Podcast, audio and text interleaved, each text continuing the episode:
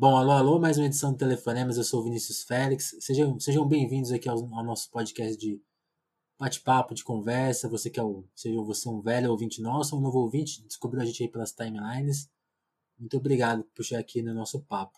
Espero que vocês aproveitem essa conversa aqui. Geralmente é uma horinha, eu, eu ando indicando, Sérgio, para o pessoal tirar essa uma horinha. Vai curtir alguma coisa enquanto ouve o papo, sair da internet, não sei. Estou tentando dar essa dica aí. Lava louça, o pessoal gosta de ouvir lavando louça. Então, fica, fica a sugestão. Aliás, eu já adiantei seu nome aqui, Sérgio. Se apresenta aí. Eu, eu não vou arriscar a, a, com seu sobrenome, então você já manda seu sobrenome aí. Quem é você? Meu nome é Sérgio Espanholo. Escreve espanholo com S mudo, mas é espanholo que pronuncia. Entendi. O que, que você faz, Sérgio? Eu sou jornalista, é, trabalho mais especificamente numa área dentro do jornalismo que se chama jornalismo de dados, que a gente Sim. trabalha com estatística e análises, enfim, dados aplicados diretamente ao jornalismo, né?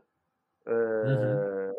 E eu tenho uma agência que chama Volt Data Lab, que é uma agência de jornalismo de dados, a gente presta serviço para redações e desenvolve projetos próprios e tal, né? E eu também sou é, fellow do International Center for Journalists, que é uma organização americana, né, é, que tem algumas bolsas, e eu estou numa uma, uma, bolsa chamada Night Fellowship, que é para, enfim, Legal. desenvolver projetos e produtos para o jornalismo e para jornalistas também, né? Então eu estou fazendo isso agora. Mas eu já tenho uma carreira aí bem extensa, vários veículos, e, enfim, tem, se quiser a gente pode abordar mais essas coisas mais para frente. Sim, sim.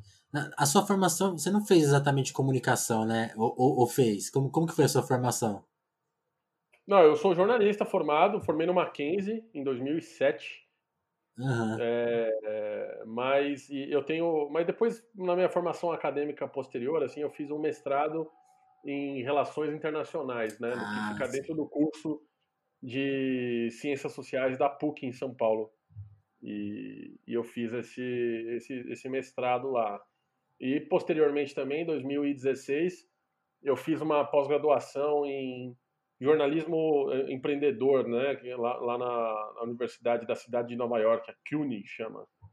E, e eu estudei lá por, por seis meses é, é, como é que montava o meu próprio negócio e, enfim, as técnicas de empreendedorismo, muito especificamente para essa área de jornalismo. Entendi. Entendi. Então, então dá para dizer que o seu começo, você falou a coisa do jornalismo de dados, é uma coisa relativamente recente, né? Já tem alguns anos, mas quando você começou não estava no seu campo de visão, por exemplo. Você tinha quais, quais intenções no jornalismo quando você estava lá no começo? Ou já era esse Cara, caminho? Essa é uma pergunta meio, meio capciosa aí, né? Eu nunca sei responder como me pergunta isso aí, porque, enfim, para mim nunca foi, ah, sei lá quem era jornalista na minha família, e eu sempre achei uma profissão bonita. Na verdade, eu queria prestar administração de empresas na GV. Eu queria especificamente GV, queria trabalhar no mercado financeiro. E olha só que virada de, de, de, de mesa, né? E eu queria trabalhar no mercado financeiro. É, e, e, aí eu não consegui passar na GV é, duas primeiras vezes. E aí meu pai falou: ah, tenta vestibular em outros lugares pra você treinar, sei lá o que, bababá. E eu prestei no Mackenzie e passei passei relativamente bem. E aí, nos primeiros meses, eu fiz amizade, comecei a gostar do curso, comecei a entender mais o que era jornalismo, comecei a curtir e continuei. Então, é, acabou virando minha profissão. Felizmente, segui por esse caminho e, graças a Deus, não fui para a área de mercado financeiro, porque eu acho que eu não ia gostar muito. Imagina. E aí, e aí Sérgio, quando você chegou ali na faculdade, como você falou, você. Você, você, pensa, você tinha meio planejado um caminho, foi, foi para outro. E, e, ali, qual que era a sua visão de, de jornalismo? Assim, como que você foi pegando? Porque você falou, né? Você não teve nenhuma influência da família. Eu imagino que foi na faculdade que você foi descobrindo as coisas, assim. Que, que coisas te chegaram primeiro? É, primeiro assim, né, cara? Você chega lá sem saber nada, você tem 18, 19 anos, eu tinha acho que 19 uhum. mesmo, né? Chega sem saber nada na faculdade e e o mundo meio que se abre assim, né, cara? Você começa a ter conhecimento, você começa a fazer amizade, você tinha uma vida fechada, agora você tem uma vida super. uma visão super aberta das coisas, né? É, conhece gente nova, os professores lá do Mackenzie eram bons. Mackenzie é uma boa universidade. É, e, eu comecei a gostar da coisa, assim, comecei a ter contato com autores é, bacanas, né? O Tim Rosentiel lá dos Elementos do Jornalismo, né? É, Bill Kovac e o Tim Rosentiel. É, comecei a estudar mais comunicação mesmo e, e, enfim, comecei a curtir, cara. Comecei a ler os, o manual de, de redação do, do Heródoto do Barbeiro lá de rádio jornalismo. Falei, puta, que coisa legal, o cara manda bem. E foi isso, cara. A partir de exemplos que eu vinha vendo, eu comecei a me interessar e não quis sair mais daquilo lá, entendeu? Talvez Entendi. fosse rico hoje se tivesse trabalhado no mercado financeiro, mas enfim, não, não sou pobre também e consigo fazer minhas coisas e ajudar e contratar gente, então tá bom demais. Sim, né? Você falou, você falou da, da coisa de abrir uma empresa, você, a Volt acaba faz, cumprindo esse papel, né? Você teve que, de alguma forma, se virar, então, porque criar digamos que seu próprio veículo, né? É um veículo, né? De alguma forma, né? Embora trabalhe para outros veículos, é, é uma é um núcleo fechado, né? É, é de vocês, né? Vocês têm essa independência, né? É, assim, não é exatamente um veículo é, de é. jornalismo tradicional, mas sim, a gente tem, a gente faz matéria, a gente faz projetos, é uma é um formato meio diferente, assim, né? É, é eu acho que a gente foi particularmente o primeiro, ou pelo menos o que está mais tempo agora fazendo o que a gente faz. Mas, enfim, o nosso negócio é levar a capacidade de jornalismo de dados para redações e ONGs também. Tem muitas ONGs fazendo um trabalho legal de análise que podem usar a técnica e investigação jornalística para fazer suas coisas, né? Então, essa foi uma essa foi um nicho que a gente encontrou assim, mas não, é, não eu, chamaria, pode ser considerado um veículo, porque a gente é composto de jornalistas, eu particularmente sou jornalista também, o CNPJ é jornalístico e tal, mas é, a gente pode, a gente é mais uma agência, né, um, que faz jornalismo, né, não necessariamente um veículo de produção em massa, assim. Né? Sim, sim. E, e, e você, deixa eu ver aqui, deixa eu ver exatamente quando foi seu primeiro emprego ali, foi por volta do 2005? Meu primeiro emprego foi em 2000, é, 2005, no, eu fui trabalhar de tradutor no IG. Ó, Entendi. No último segundo lá no portal de notícia do IG, né? Foi, eu fui traduzir o New York Times lá das quatro à meia-noite. Era até legal, cara, eu gostava. É, diferente. Foi, foi, foi a sua inserção, então. E, e, como repórter, onde foi seu primeiro emprego? Foi no IG também. É, eu saí lá da tradução e fui trabalhar na redação. Ficava tudo integrado, na verdade, né? É, mesmo quando tradutor, uhum. eu já cheguei a fazer algumas matérias lá e tal. E aí pintou uma vaga para trabalhar na redação e eu fui. E era, era assim, é, ser tradutor era melhor na época lá. Ah, eu fazia muito reporte de trânsito, umas coisas meio. muito. muito. que morre muito rápido, assim. Você faz uma matéria de trânsito, ela dura minutos, né? Uma hora no máximo, você tem que atualizar.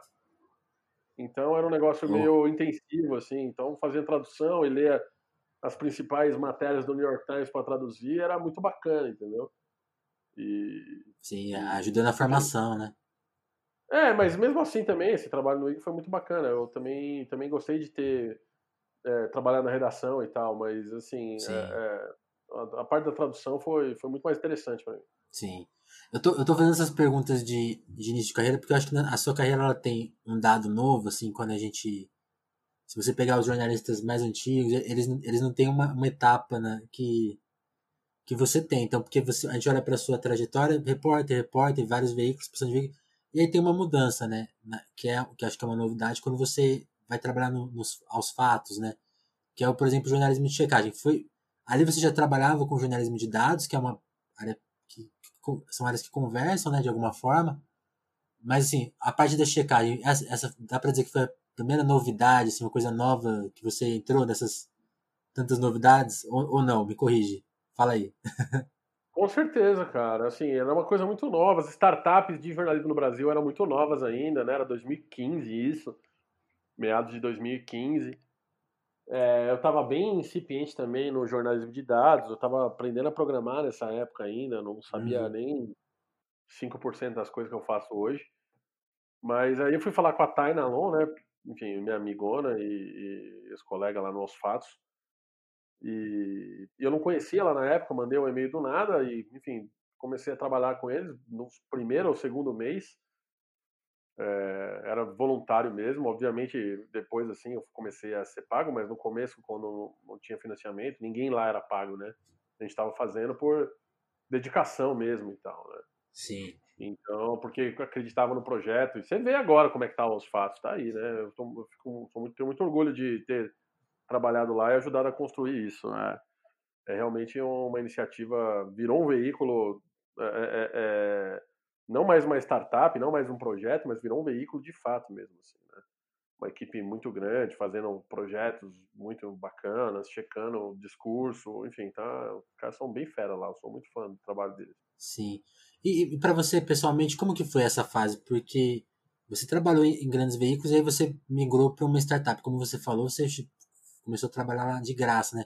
Como que foi esse período de, de, de, de mudança? Porque eu acho que são, ali são anos meio cruciais de, de, justamente dessa mudança do jornalismo, né? 2013, 14, 15, algo mudou no, na, nas máquinas, né? Você, você sentiu isso na pele?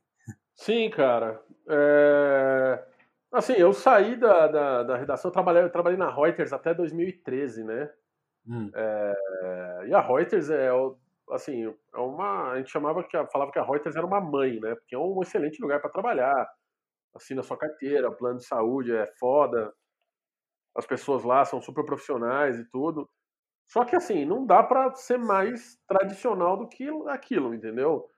Tem pouco espaço, é, tem pouco espaço para inovar. Tipo, tá, o trabalho é repetitivo, porque, enfim, os clientes da Reuters, do mercado financeiro, exigem certa, certas é, é, demandas e certo tipo de conteúdo que, assim, chegou uma hora que eu não estava mais interessado em fazer. Aí eu fui chamado para participar, um, para trabalhar num projeto do, das, das Nações Unidas no Rio de Janeiro, né? Eu já morava no Rio de Janeiro pela Reuters e fui chamado para esse projeto. Fiquei quase um ano lá. É e saí para montar o meu próprio é, negócio, para montar o Volt, né? Entre esse meio tempo que eu saí para montar o Volt e até montar o Volt, eu frilei na Reuters de novo durante as Copas, durante a Copa do Mundo. É, trabalhei no Yahoo como repórter especial nas eleições de 2014 e tal. E aí, quando já deu aquele pé de meia, eu, eu fui montar a, o Volt mesmo, né? Que aí eu achei que, pô, tá faltando espaço, né? Eu queria ser pioneiro nessa área. Obviamente não sou o único, né? A gente tem pessoas fantásticas aí no jornalismo de dados que, que, que foram pioneiros também. A Natália Mazotti, o Marco Túlio Pires, que está no Google hoje, né? A Natália foi para o INSPER. A gente tem o, o Rodrigo Burgarelli, o Bramati, a Amanda Ross, que eram do, do Estadão. Enfim, tem várias pessoas que começaram a trabalhar nessa área de jornalismo de dados ao mesmo tempo, né? Mas eu realmente quis montar o meu negócio lá e perseverar com ele para ver onde é que me levava, né? Então isso me levou ao Volt e o Volt está aí até hoje, né? É, agora talvez uma capacidade um pouco diferente, a gente vai ajustando para as coisas que a gente precisa, né? E pro, pro, pro enfim, seguindo o vento aí do, do jornalismo também, mas estamos aí, firme e forte. Sim. E, e ali no, no Volt, qual foram os, os primeiros passos, assim? Quais como que vocês foram se organizando? Assim, você começou mais sozinho ou já tinha, já tinha um time ali de, de colegas também interessados nessa, nessa briga aí? Não, eu comecei sozinho, cara. É... Assim, o Volt foi a minha, a minha, minha iniciativa solitária ali. Claro, eu fiz um curso da escola de dados no final de 2014, que foi super importante para mim. Muitas das coisas que eles ensinaram no curso, assim, é, foram bacanas e tudo, mas eu já estava a par delas, mas foi muito interessante no ponto de vista, tipo, de, de realmente tinha espaço de validação daquilo que eu queria, entendeu? Pô, gente, a gente muito bacana e pessoas que eu tenho contato, sou amigo até hoje, né? Que eu conheci nesse curso. E, e achei que, enfim, ia dar um. A partir desse curso, eu achei que realmente tinha espaço para o que eu queria fazer. Então, aí eu comecei, mas aí eu fui sozinho montar a minha empreitada. Fiquei um bom tempo sozinho, até 2017 pelo menos. Eventualmente tinha um freela aqui ou ali que eu contratava, mas é, realmente a primeira contratação de fato mesmo no Volt veio em 2017, se eu não me engano, era setembro de 2017 que eu contratei a Renata Irota, que é, enfim, minha, minha grande parceira aí no, no, no Volt, a gente é muito amigo também, ela é uma profissional excelente, e eu contratei ela naquela época num processo seletivo que eu tive, sei lá, 400 currículos, cara, acredite ou não. E, enfim, ela foi uma das últimas pessoas a aplicar para a vaga, e na hora que eu vi o currículo dela, eu falei, nossa, é ela. Selecionei algumas pessoas para entrevistar, mas depois que eu falei com ela, eu minha ex-mulher na época entrevistamos ela, a, a Heloísa me ajudava nessas, em algumas coisas no Volt também, sem cobrar nada e tal, só para ajudar. E ele falou, não, tem que ser a Renata. E aí, enfim, a gente contratou e ela tá até hoje fazendo coisa com a gente, enfim, muito bacana. E agora nós também mais, temos mais gente trabalhando conosco também, né? Tem o Lucas, tem a Jade, tem, tem outros frilas, o Fábio, enfim, é, é, o, o, o Lucas Lago também, que trabalhou comigo no Vortex e agora faz algumas coisas para mim de vez em quando, o Rodolfo, enfim, o Alexandre Rico, que está fazendo o, núcleo comigo, que esse sim é um, um veículo de investigação de dados, né? E tá, eu e o Rico fazendo esse projeto. E, enfim, foi assim que a gente, foi assim que eu levantei a, a, o barco, né? Entendi. É, não, então, então foi um, um, um baita esforço mesmo. E, e, é engraçado, porque eu acho que aí, aí acontecem duas coisas, né, né Sérgio? Você falou, da, ao mesmo tempo que você falou da sua solidão ali inicial, ao mesmo tempo você recebeu 400 currículos, né? Tipo assim, como que você lê o mercado nesse momento, assim, você, para fazer uma coisa, é, é difícil sair do, da solidão inicialmente, porque, especialmente ali nessa ideia, é uma ideia nova, acho que ali em 2014 pouca gente ainda visualizava isso, entendia, tipo, ah, vai ter espaço para isso, vai, acho que até hoje você deve lidar com essa dificuldade, assim, dos veículos, tipo, tá, mas o que, que vocês estão fazendo, né? E ao mesmo tempo essa sede das pessoas tipo, de encontrar uma solução. Como, como que você lê essas contradições no mercado? Assim? Tem, existe, elas, elas existem mesmo? Claro, tem, o mercado tá cheio de contradição, cara. Eu tinha um projeto, meu primeiro projeto, que era a conta dos passaralhos. O primeiro projeto que eu que eu desenvolvi pelo Volt, é, que fez, putz, estourou entre jornalistas, assim, cara. Foi, tipo, fez muito. É, fez muito sucesso na, na, na, comunidade jornalística mesmo, assim. Todo mundo veio falar comigo e tal. É, mas com o tempo, esse projeto tá meio desativado, faz uns dois anos já. Porque com o tempo eu fui percebendo, cara, que as coisas não são tão simples quanto, ah, X jornalistas foram demitidos. Obviamente aconteceu muito isso, muitas pessoas se ferraram, mas muitas vagas foram criadas também, vagas diferentes. É, muitas vezes sai um repórter, entra um editor de SEO, entendeu? Para uhum. trabalhar mais na parte da tecnologia, ou sai um cara que às vezes custava mais caro para contratar três pessoas. Então, assim, eu não quero fazer um julgamento de demissão de jornalistas e tal, porque, enfim, para mim, jornalista tem um papel fundamental e tem que estar empregado, né? Mas eu também não conseguia mais sustentar o projeto como representativo do que estava acontecendo nas redações, entendeu? Entendi. Então é, é cheio de contradição esse mercado. Eu recebi 400 currículos, cara. Foi impressionante mesmo. Pessoas querendo trabalhar, fazer o um estágio lá comigo. Na verdade, começou como estágio, depois a Renata foi. Eu, ela virou analista, né? Mas começou como estagiária também. Ela faz fazer estatística, é, já formada em jornalismo, mas fazia estatística, né? E enfim, me chamou a atenção, né, com o interesse das pessoas nessa área, de trabalhar comigo. Eu, eu fiquei muito lisonjeado mesmo, porque eu não imaginava que ia ter tanta gente assim querendo ir trabalhar uh, lá, né? Então, enfim, até hoje eu recebo bastante bastante currículo, gente querendo trabalhar comigo. Gostaria de contratar várias pessoas, mas infelizmente não é assim, né? Eu vou contratar um monte, né? É um motivo que eu nunca demiti também, porque eu nunca contratei demais, né? É, porque já teve vacas magras que vai lá e consegue segurar a onda por um tempo, né? Eu não consigo nem imaginar como é que está sendo para as redações agora, com uma queda de receita brutal, não só do modelo de negócio, mas por causa da pandemia, tendo que segurar funcionário. Tomara que segurem o máximo que, que puderem e voltem à atividade, retomem a receita e tal, mas é, deve estar tá difícil aí, né, cara? Eu só imagino. Sim. Como um empreendedor assim, a gente começa a ter uma visão diferente de quando a gente estava na outra ponta, né, do CLT, do empregado ali. Eu tenho muita simpatia é, por quem está na tá, tá lá é, batendo a sola do, do, do, pé no chão, buscando pauta e tal. Mas é, eu também comecei a enxergar o lado das pessoas que contratam e que estão lá sangrando dinheiro muitas vezes é, nos negócios, porque, enfim, tá, tá difícil mesmo, cara, pro jornalismo.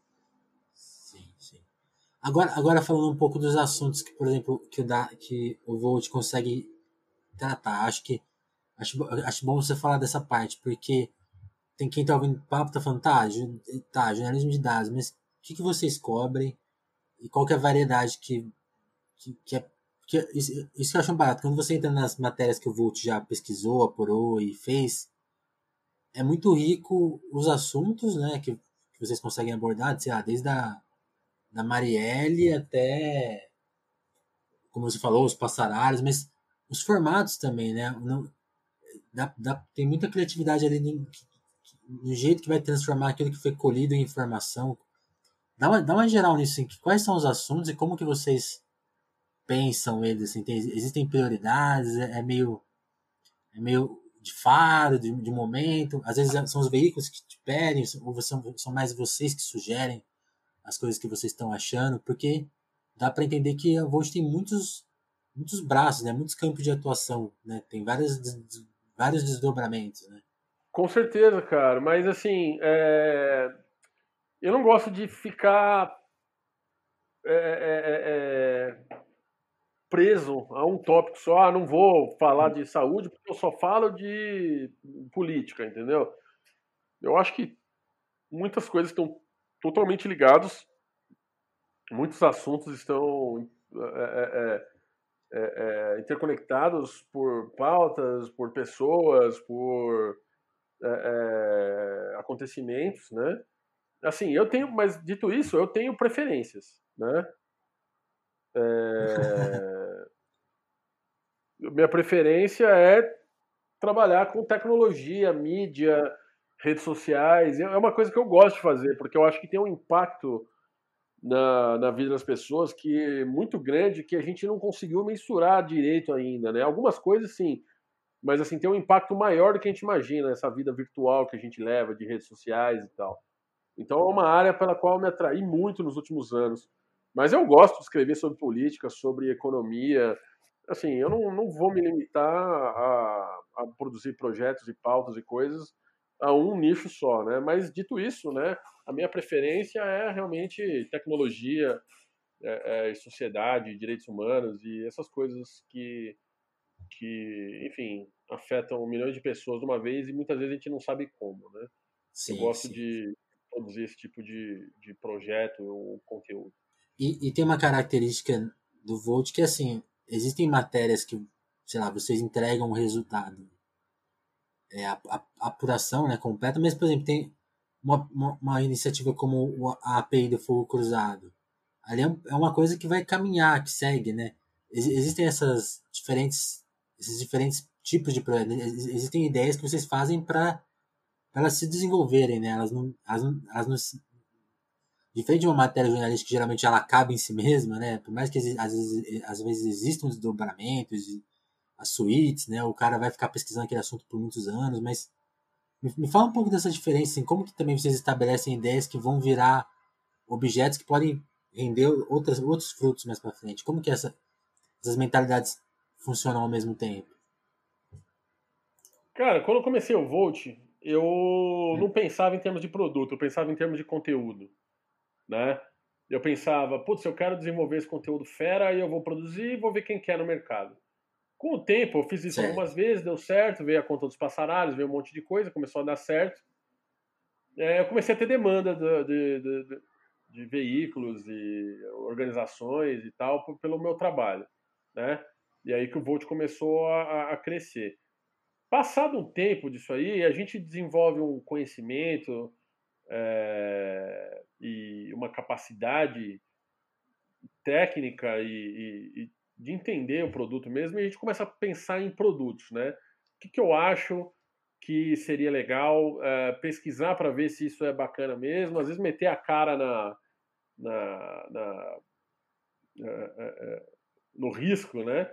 E uhum. desenvolver um, um, projeto que você acha que vale a pena, né? como eu mencionei aqui, eu e o Alexandre Rico, a gente montou no começo do ano o Núcleo, que é um, é um site de jornalismo de dados, uh, transparência pública e tal. A gente publica pouco, não é? Você pode entrar no site lá, não é todo dia, não é, uh, a gente publica, sei lá, uma, duas vezes por mês, assim. É, e, e, e, tem bastante matéria já lá, né? Mas é, é uma, uma 32 nossa, esse ano, tô vendo aqui. 32, é. A gente. É, tem bastante até, né? É, a gente. É, é, é, enfim, quer produzir aquilo que a gente acha bacana, né? É, eu não vou ficar fazendo um monte de headline que não tem nada a ver comigo e com o tipo de, de conteúdo que eu quero produzir. eu quero, não quero volume, né? Até mandei um e-mail hoje sobre uma matéria do Facebook que a gente publicou hoje mesmo, né? É, e quando digo hoje é dia 15 de outubro. É, mandei um, um, grupo de e-mail falando assim: olha, a gente publica pouco, mas quando a gente publica é coisa boa. Então, se você entrar nas nossas matérias, né, são, são sacadas diferentes, são análises, é, é, enfim, são coisas que não estão na imprensa. A gente não quer fazer mais do mesmo, né? Mas, assim, a gente colocou nosso próprio dinheiro nesse projeto, né? Nosso próprio esforço. A gente não está ganhando nada por isso, né? É, tivemos uma parceria breve aí com o Yahoo, né? Que a gente vendeu algum conteúdo para eles e tal. Mas também não era muito o modelo que a gente estava buscando. E, enfim, nós estamos aí buscando. Não sei, não sei, nem se as pessoas gostam tanto ou não, mas a gente está aí vendo o que, que vira, se a gente consegue desenvolver. Eventualmente, se tiver algum financiamento, a gente vai pensar em produtos e financiamento, e formas de trabalhar é, para viabilizar né, e sustentar o projeto. Mas, enfim, é, é, esse foi um projeto que a gente fez mais risco. E do outro lado, Sim. tem um projeto de menos risco que a gente fez, que é o Science Pulse, que é uma ferramenta para mapear a discussão de, de cientistas nas redes sociais, né? A gente começou pelo Twitter, mas a gente já está uh, ah, indo para o Facebook também, é, para ajudar assim na cobertura de temas de ciência por parte da imprensa, né? Esse aí tem menos risco porque a gente já teve um, um financiamento garantido lá pelo ICFJ, é, e enfim é um projeto que, que, que, é mais focado em produto do que conteúdo, né? A gente está desenvolvendo uhum. a melhor ferramenta possível e enfim, esse já é uma coisa um pouco mais provada que vai, vai ser bacana. O retorno das pessoas é excelente e tal, né? É, ao passo que esse do núcleo aí, o retorno é até legal, mas a gente ainda não está provado como, como seguro ou não, né? Então tem, tem essas coisas, né? Como é que a gente vai prosseguir com o nosso produto, com o nosso serviço, com o que a gente quer fazer e sustentar isso, né? Tem o risco e tem aquilo que a gente consegue fazer com, com mais segurança, né? Entendi, entendi. E, por exemplo, quando a gente entra aqui no núcleo, os assuntos dá, uma, dá uma abordagem, dá, dá uma ideia de como os assuntos são tratados e a velocidade deles, né? Tem essa matéria mais recente sobre o Facebook, tem uma matéria sobre o Pantanal, sobre os, os incêndios, exatamente onde os incêndios estão. Essa matéria sobre o Pantanal aí, vale dizer, Vale dizer, tá. desculpa interromper, mas essa matéria sobre o Pantanal, dos incêndios, né? É uma matéria da agência pública e a gente republicou, porque eles permitem ah. o sistema de republicação deles. E como eu achei a matéria muito boa e fazia todos o fazia é, é, é, todo o perfil do, de como a gente publica, tem metodologia, tem dados abertos e tudo, eu republiquei essa matéria, mas ah, dizer que não é nossa, tá? É. Não, não, eu, eu vi que era da pública, eu até perguntar se vocês que, vocês que tinham colaborado, mas é, é o inverso, vocês, vocês usaram o, o sistema deles, entendi. É, uma, não, não uma... o sistema, né? A gente usou, a gente literalmente copiou e colou a matéria deles. Sim, né? sim. É. Eles liberam isso. o copyleft lá.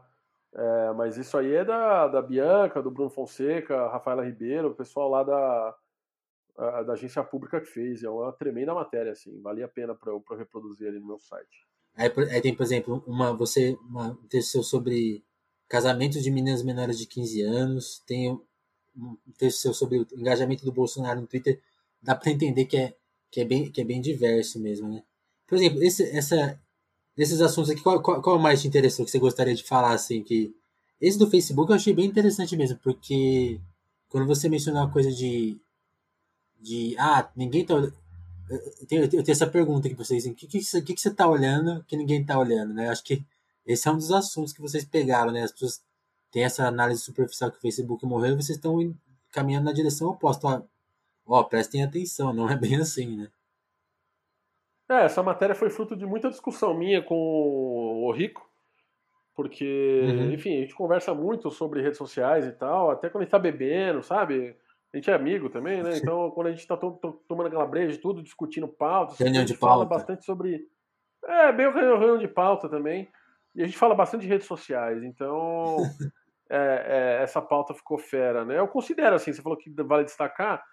Eu, eu particularmente gosto de várias coisas que tem aqui, tem algumas que estão mais rasas do que eu gostaria, né? É, até por, é, é, é, por tempo e falta de recurso, poderia ter ficado um pouco mais profunda.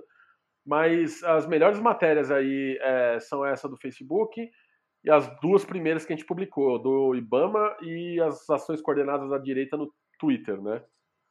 É, mas tem outras coisas muito, muito bacanas também, como dos beneficiários do Bolsa Família. A gente foi um dos primeiros a indicar a queda no, no começo do ano aí a queda no, no, no, número de beneficiários e tal, né? Então é, é, tem bastante coisa que, que, que vale a pena é, olhar aí, né? Essa mesmo das casamento de meninas abaixo de 15 anos que a gente fez em parceria com a revista Asmina, né? Com a Helena Dias. então, enfim, essa ficou muito bacana também.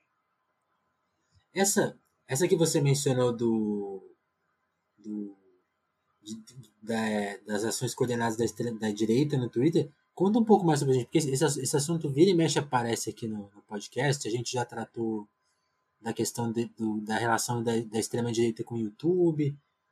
Acho que vale você falar um pouco sobre isso que vocês investigaram aqui no Twitter, né? Porque acho importante, né? Essa noção, existe sempre essa, essa noção de quem lê o Twitter, caramba, tem muita gente falando sobre isso e essa matéria meio que dá uma descortinada nisso, nessa geralmente essas ações coordenadas partem de pouquíssimas pessoas, né? Você quer, quer contar um pouco essa é, história? Na verdade, posso, posso falar. Na verdade, isso era uma, uma pauta que a gente começou a desenvolver é, quando, trabalha, quando a gente trabalhava lá no, no Vortex, né? É, eu e o Lucas começamos a prestar atenção nisso. Porque muita gente fala o tempo todo em rede social, é bot, é bot, tem um bot aqui, tem um bot ali, ah, o bot está impulsionando isso, aquilo, mas na verdade não é só bots que estão impulsionando as coisas. O Twitter, inclusive, tem bastante é, mecanismo para achar bot, suspender conta de bot e prevenir várias coisas, né? Uhum. É, são pessoas mesmo, né? E aí, nessa matéria, a gente meio que prova como é que os caras coordenam isso. E vale dizer, assim, não tem nada errado em você coordenar uma ação. É a mesma coisa que você coordenar uma passeata no MAS, no vão do MAS, para protestar, seja da esquerda, seja da direita. Nosso ponto aí é como é, é, é que os caras da direita estão coordenando. Explicar o melhor. método, né? Sim, sim. É. Assim, o cara fala. Teve, tem um exemplo clássico aí de um, um cara da direita, né? Que ele, ele fala com essas palavras: olha, vamos começar com essa hashtag e depois a gente é, é, vai para outra hashtag, no outro dia a gente vai para outra hashtag, foi claramente coordenado, entendeu? É, entre ele, os seguidores dele e talvez outras pessoas estivessem coordenando ali. Então, enfim, foi isso uma coisa que a gente tentou provar mesmo, né? É, e acho que conseguiu, assim. Né? Obviamente é muito difícil você, você tentar provar intenção das pessoas, né? Mas claramente dá para ver ali que, que houve uma certa coordenação. Sim, sim. É importante entender isso para entender o funcionamento, né? Eu acho que na questão de. Essa questão que você falou, né? As pessoas lerem tudo como bot, não. Existem outras camadas, né? Você mencionou a questão de que vocês trabalham dessa. que essa matéria foi publicada no Vortex Media. Essa história vir, acabou virando um problema, né? Eu queria, que você, queria que você contasse um pouco, porque acho que algumas pessoas talvez que te conheçam já ouviram essa história por aí e quem não te conhece, talvez tenha ouvido falar ou não do Vortex Media, mas foi, uma, foi um problema jornalístico que aconteceu, né? Muita gente ficou sem, sem emprego aí do nada. Como que, como que foi essa história, Sérgio? Acho que você falou uma palavra bem certa aí. Foi um problema jornalístico. Eu nunca tinha pensado com esse termo, né? Foi um problema jornalístico. Cara, na verdade, o que aconteceu ali foi um sujeito, né, que é o, o ah. Diego, que achava que ia montar um império de comunicação por simplesmente porque ele podia. E na verdade ele não, não conseguiu bancar o negócio por seis meses, entendeu? É, eu entrei lá para trabalhar em maio, em dezembro eu estava demitido, né? um, um, um, dia depois do meu aniversário, vale dizer. É, é, enfim, eu, o site ficou dois meses no ar, né? Acho que não, não chegou a dois meses, ficou um mês e 28 dias no ar, para você ter uma ideia. Né? Então foi literalmente o que você falou, foi um problema jornalístico. Né? As pessoas que foram trabalhar lá é, eram muito boas, sabe? Conseguimos montar uma equipe muito legal conseguimos fazer. Sim, tem colegas meus que foram para lá, por isso que eu me preocupo até. Pois é, conseguimos fazer coisas bem legais em pouco tempo. É, mas assim, né? Isso. Eu não vou especular sobre por que deu certo ou errado, mas assim. O cara é claramente um aventureiro. Ele não sabia, não fazia a mínima ideia do que ele estava fazendo lá. Né? Tanto que, assim, no começo do. Eu entrei em maio, né? Em junho, é, eu comecei a procurar gente para contratar, porque eles falaram, vai atrás da sua equipe e tal. Eu falei, pô, vamos lá. Eu fui indicado por dois amigos meus, né? Tava, sabe, animado com essa ideia, porque duas pessoas que eu gosto muito, e gosto até hoje, não tenho. Não, não, não, é, não aplico nenhuma culpa a eles, assim, uhum. né? Eles também, também não sabiam o que ia acontecer e tal. Mas fui indicado por eles dois, fui animado, comecei a montar a minha equipe em junho. Em julho nós contratamos duas pessoas. Depois, no final de julho, entraram mais duas pessoas na minha equipe e a gente não tinha nada, não tinha contrato, não tinha nada, tudo feito totalmente amador, assim. Né? E chegou um momento que eu falei assim, pô, não, beleza, é startup, vai demorar para funcionar essas coisas e tal. É, o cara tá, tá tentando é, navegar esse mundo que é difícil, eu sei, porque eu já fui, que eu sou, né, um empreendedor, tenho meu próprio negócio, mas já fui startupeiro, né, eu odeio essa palavra, mas enfim, já tive uma é difícil mesmo. E se você quer fazer certo é mais difícil ainda. Então a gente começou a dar esse boi para ele, né? E começava a ignorar o fato de que a gente estava lá trabalhando sem contrato, entendeu? Não, não tinha contrato, cara. Prometeram três anos de financiamento garantido, várias vezes para várias pessoas. Isso aí, ó, é um fato mais do que comprovado, que prometendo três anos de financiamento, enchendo de, de promessa de plano de saúde, de PJ humanizado, que ele chamava, que ia ter férias, décimo terceiro, ter todas essas coisas, né? Esses e a gente trabalhou sem contrato. E a gente trabalhou sem contrato nenhum, cara. É um amadorismo puro. E depois, né, quando tudo deu, toda a merda aconteceu, né, o Diego veio, ah. foi conversar com a gente e simplesmente disse que, ah, tentei fazer tudo no, do jeito mais profissional possível, contrato com meus financiadores. Mas como assim, cara? Você estava tentando fazer certo com os seus financiadores, né? Não com os seus funcionários, né? Porque ninguém tinha contrato, cara. Era impressionante. É, o plano de saúde nunca saiu. Acho que poucas pessoas, algumas pessoas que, que mandaram a documentação assim no dia que foi solicitado conseguiram o plano de saúde, mas assim foi um negócio feito num amadorismo brutal mesmo, assim, uma coisa que é, inacreditável mesmo, cara. Você contratar 35 pessoas sem ter a mínima noção do que você está fazendo, sem ter o capital para contratar 35 pessoas, né? Então, enfim, sabe? A gente recebeu salário por seis meses, né? Então, algum uhum. dinheiro ele tinha. Então, começa pequeno, né? Começa pequeno e cresce. Cara, foi feito muito nas coxas. Foi muito desastroso mesmo, assim. É, levou todo mundo para Brasília para fazer reunião e tudo, gastou uma nota fodida. Cara, é impressionante isso, né? Eu até acho que é bem provável que ele tenha tomado um calote do financiador dele e tal, mas mesmo assim, né? O cara deu um passo maior que a perna ali, né? E muita gente saiu prejudicada disso. Tinha gente na minha equipe que era concursada, a pessoa.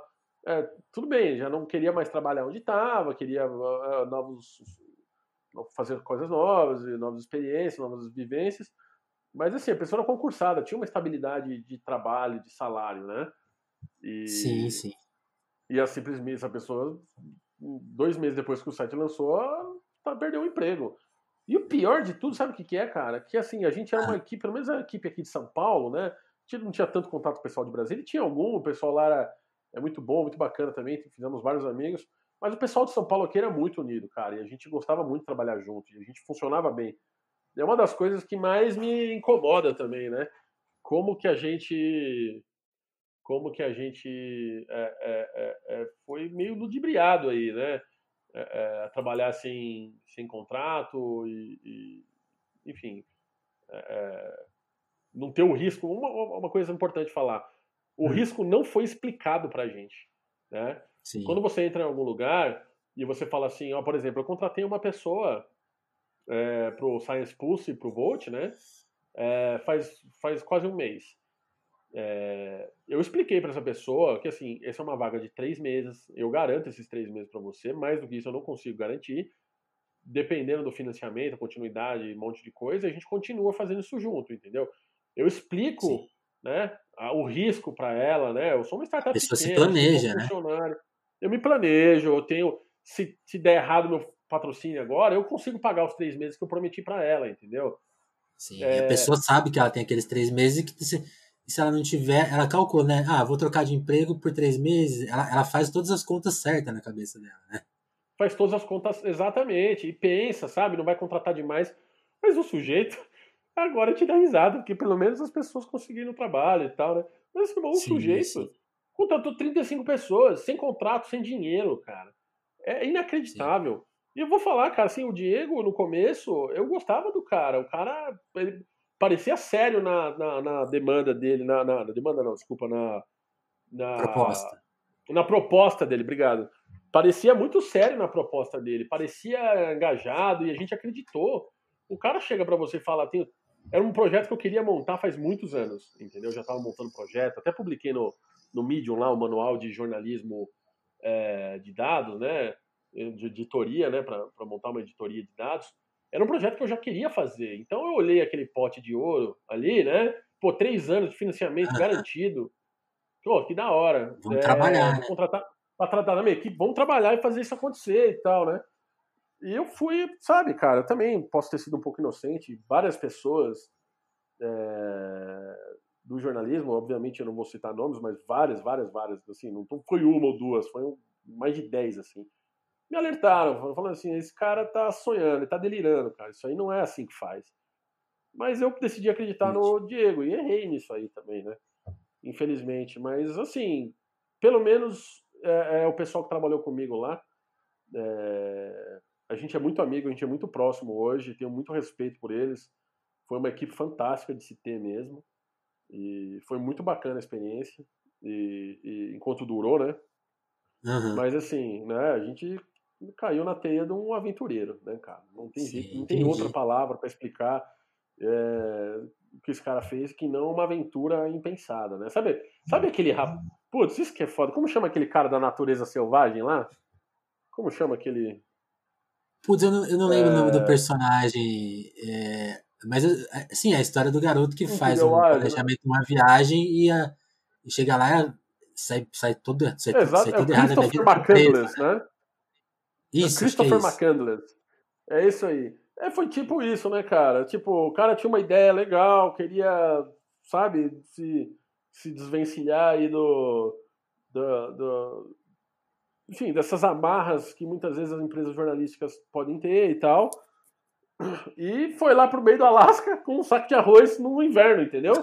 E só que sim. o problema é que o McCandless foi sozinho, né? Esse cara levou 35 pessoas com ele, entendeu? Sim, sim. Então, enfim, é, eu não tenho interesse nenhum em, em, em, insultar o cara, assim, sabe? Ele deve estar passando por maus bocados também, assim. Eu imagino que não deve estar sendo fácil para ele, porque, enfim, ele tem que pagar um monte de gente que ele não pagou naquela época e tal. Mas. É, é, assim, ele teve os problemas dele também, né? Não deve estar sendo uma situação fácil para ele, mas, assim, é uma, foi uma aventura babilônica que deu errado, né? Então, meio que é isso. Sim, sim. Eu, eu me solidarizo com essa história muito, Sérgio, porque é, já trabalhei em empresas que não, não eram exatamente startups, quer dizer, empresas não, uma empresa, né? Que a gente também entra nessa, tipo, ah, tem, tem uma ideia, você, você recebe, você não faz um contrato, né, mas você trabalha lá como se fosse formal e se dedica, dedica horas, faz hora extras. trabalha lá por mais de um ano e de repente a coisa. Assim, no, no, no, em alguns desmandos eu, eu fui cortado e, e, e, e, seu, e seu planejamento, a sua ideia de, vida acaba, né? E, e, e, eu acho legal contar essas histórias porque isso, assim, acho que, acho que quando a gente lê o jornal, né? Ou lê uma notícia, é bom entender, assim, o processo que ela é feita desde as empresas, tipo assim, qual é o interesse dessa empresa, mas quem está trabalhando nessa notícia, né? Qual que é a condição de trabalho? Acho que isso conta, sei lá, isso isso direciona a gente entender como que uma opinião do cara da Globo News ela é feita, até a notícia que a gente está lendo ali no Twitter, num site de segunda mão que o Google te põe na sua timeline lá, que, pelo sistema do Android. Tudo, tudo isso conta, conta as histórias, né? E é importante a gente entender essa coisa e também essa parte humana, né? Tipo, assim, quando, quando eu te falei, acho que eu, pelo menos tem, acho que uma pessoa minha conhecida que deixou de seu trabalho para ir trabalhar nessa iniciativa que você contou e também ficou como você, né? Perdeu o emprego, né? Quer dizer, você não perdeu, o emprego, mas essa pessoa tinha perdido o emprego. Você me relatou, a pessoa perdeu um concurso, né? uma vaga concursada. É uma coisa muito pesada e é importante a gente pois entender, é. porque isso explica o mercado, mas também explica assim, como que se lê notícias, né? Como que se lê. Acho que vai dar essa abrangência para a história. Legal. É, eu só quero ressaltar aqui, cara, que a minha indignação com essa história toda não foi que o negócio não deu certo, tá? Porque tem um monte de negócio que acontece aí que não dá certo. Sim, e faz sim, parte sim. da vida. Né? O Volt poderia ter falido e eu poderia ter demitido a Renata em 2017 já. Né? É... A questão é que o risco não foi explicado. Muito pelo contrário. Não foi dado nenhum risco. Foi só dado garantia né? Só deram garantia pra gente. Três anos de financiamento, PJ humanizado, que agora a gente pensa, fala assim, nossa, que bobagem, mas enfim, PJ com várias coisas de várias uh, características de CLT, é, liberdade editorial, um monte de coisa foi, uhum. foi falado pra gente, né? Em nenhum momento falaram assim, nossa, tem o risco do, do investimento não dar certo, porque assim, se, se tivesse sido explicado, muita gente não teria ido trabalhar lá entendeu? Eu Sim. não teria saído do que eu estava fazendo, eu, fui, eu saí para ganhar menos, eu fui ganhar menos lá, eu ganhava mais, né? É... Mas eu queria muito montar o um projeto, porque era o meu sonho de montar e fazer aquilo com aquelas pessoas, entendeu? É, pessoas maravilhosas que eu queria desenvolver mesmo, sabe? E, e, e nunca foi falado o risco, nunca, nunca. Para mim o dinheiro estava garantido, era garantia em pedra, porque foi o que foi falado para gente. E não só para mim, não só para meus uh, para os meus repórteres, jornalistas, né? Foi falado para todo mundo isso, para todo mundo que perguntasse. Entendeu? Sim, inclusive o público, né? Que, que foi prometido isso também, entendeu? Então, enfim, né, não foi o, o, que me, o que me incomoda, não é que um negócio faliu. Vários negócios faliram, um negócio. A natureza de negócio é ter risco de falir. A questão é que foi prometido um negócio babilônico para gente. Né? E, e foi entregue, enfim, nada, quase nada do que foi prometido. Tá? Inclusive, eu contratei servidor, gastei dinheiro do meu bolso para várias coisas e nunca tive reembolso disso também. Vários serviços que a gente usava na editoria de dados que eu mesmo pagava, Adobe Premiere lá, Adobe Premiere não, Adobe Suite, sei lá o que, paguei por um ano isso aí. Eu também, eu, também eu, nunca tive esse dinheiro de volta. Entendeu? Então é isso, né, cara? É, eu só queria deixar isso claro mesmo, não é uma não é uma, um ressentimento de, de que faliu porque faliu, mas sim porque nada disso foi explicado para gente, né? Então foi, foi, foi uma forma de ludibriar as pessoas para atrair elas e achar que ia dar certo depois para algum milagre. Sim. Sim. É, é, até posso explicar melhor a minha história. Essa minha história de demissão do nada de uma empresa que também trabalha. Que no meu caso a empresa não faliu, mas a empresa, tipo, ela nunca. A gente foi Sim, foi uma demissão sem justa causa e como a gente não tinha nenhuma segurança, obviamente você sai com a mão na frente e outra atrás, né? Então, quando eu, quando eu lembro de acompanhar a situação de vocês e pensar nisso, assim, no caso de vocês né, ainda fiquei, eu tinha uma tranquilidade que assim, pelo menos ficou público, né? Assim, as pessoas estão sabendo, isso foi dando.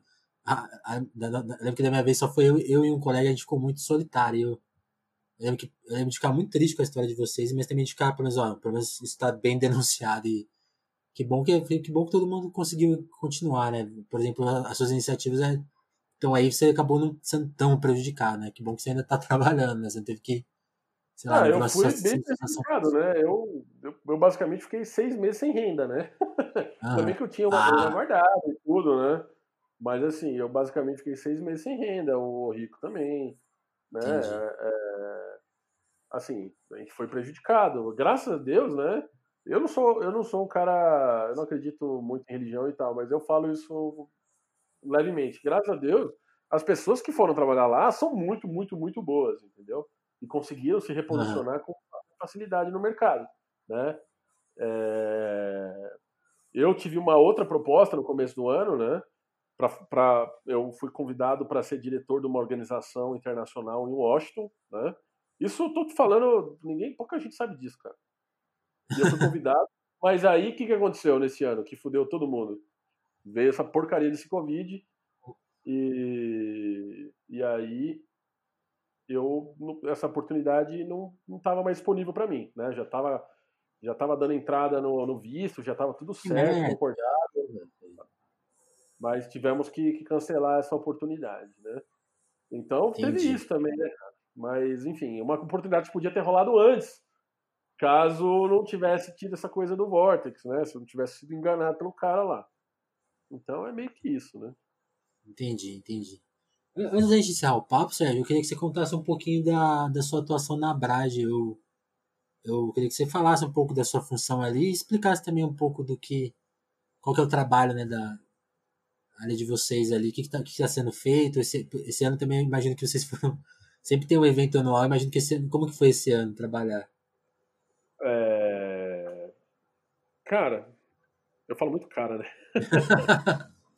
é, a Brage, ela, ela é uma organização, né? uma, uma associação de defesa de jornalistas, para quem não sabe, né? E, enfim, de liberdade de expressão também e liberdade de informação. É, e tem sido muito desafiador trabalhar na Brage nos últimos dois anos, assim, né? É, por conta do cenário que político, época, né? É, de desinformação, e ao mesmo tempo tem sido muito recompensador também, porque a Brage faz projetos magníficos, a liderança da Brage é, é, sempre, sempre foi muito é, é, é, astuta né, em identificar os problemas e tratar. É, a organização, felizmente, está bem financeiramente também, em termos de patrocínio e, e, e, sustentabilidade, o que dá uma certa segurança para a gente continuar o nosso mandato. Uhum. É, a gente tem projetos muito interessantes, como o Comprova, e, enfim, é, é, é, é coisas que a gente tem muito orgulho de estar tá fazendo, né? Mas dito isso, foi sim bastante desafiador aí nos últimos tempos por conta desse cenário político de desinformação que ninguém já ninguém liga mais para a verdade, aparentemente, em alguns lugares. Sim, sim. Pra gente encerrar, Sérgio, qual que nesse. A gente falou muito nesse papo da, da sua formação, desse momento do jornalismo, dessas contradições do mercado, né? Contando uma história sua pessoal de, de enfrentar uma situação que acaba sendo. tirando todas as questões pessoais, seja lá quais, quais foram todas as razões dessa história, mas também conta um pouco sobre a situação do mercado. O que, que você acha? O que, que você visualiza assim, em dois campos? tanto jornalístico, o que você acha que vai acontecer daqui para frente? Não, não, não, não, não exatamente futurologia, assim, mas o que você vê sendo encaminhado de legal e, e nesse cenário mais político de informação, você acha que existem alternativas, existem como a gente trabalhar, como a gente lidar melhor com isso?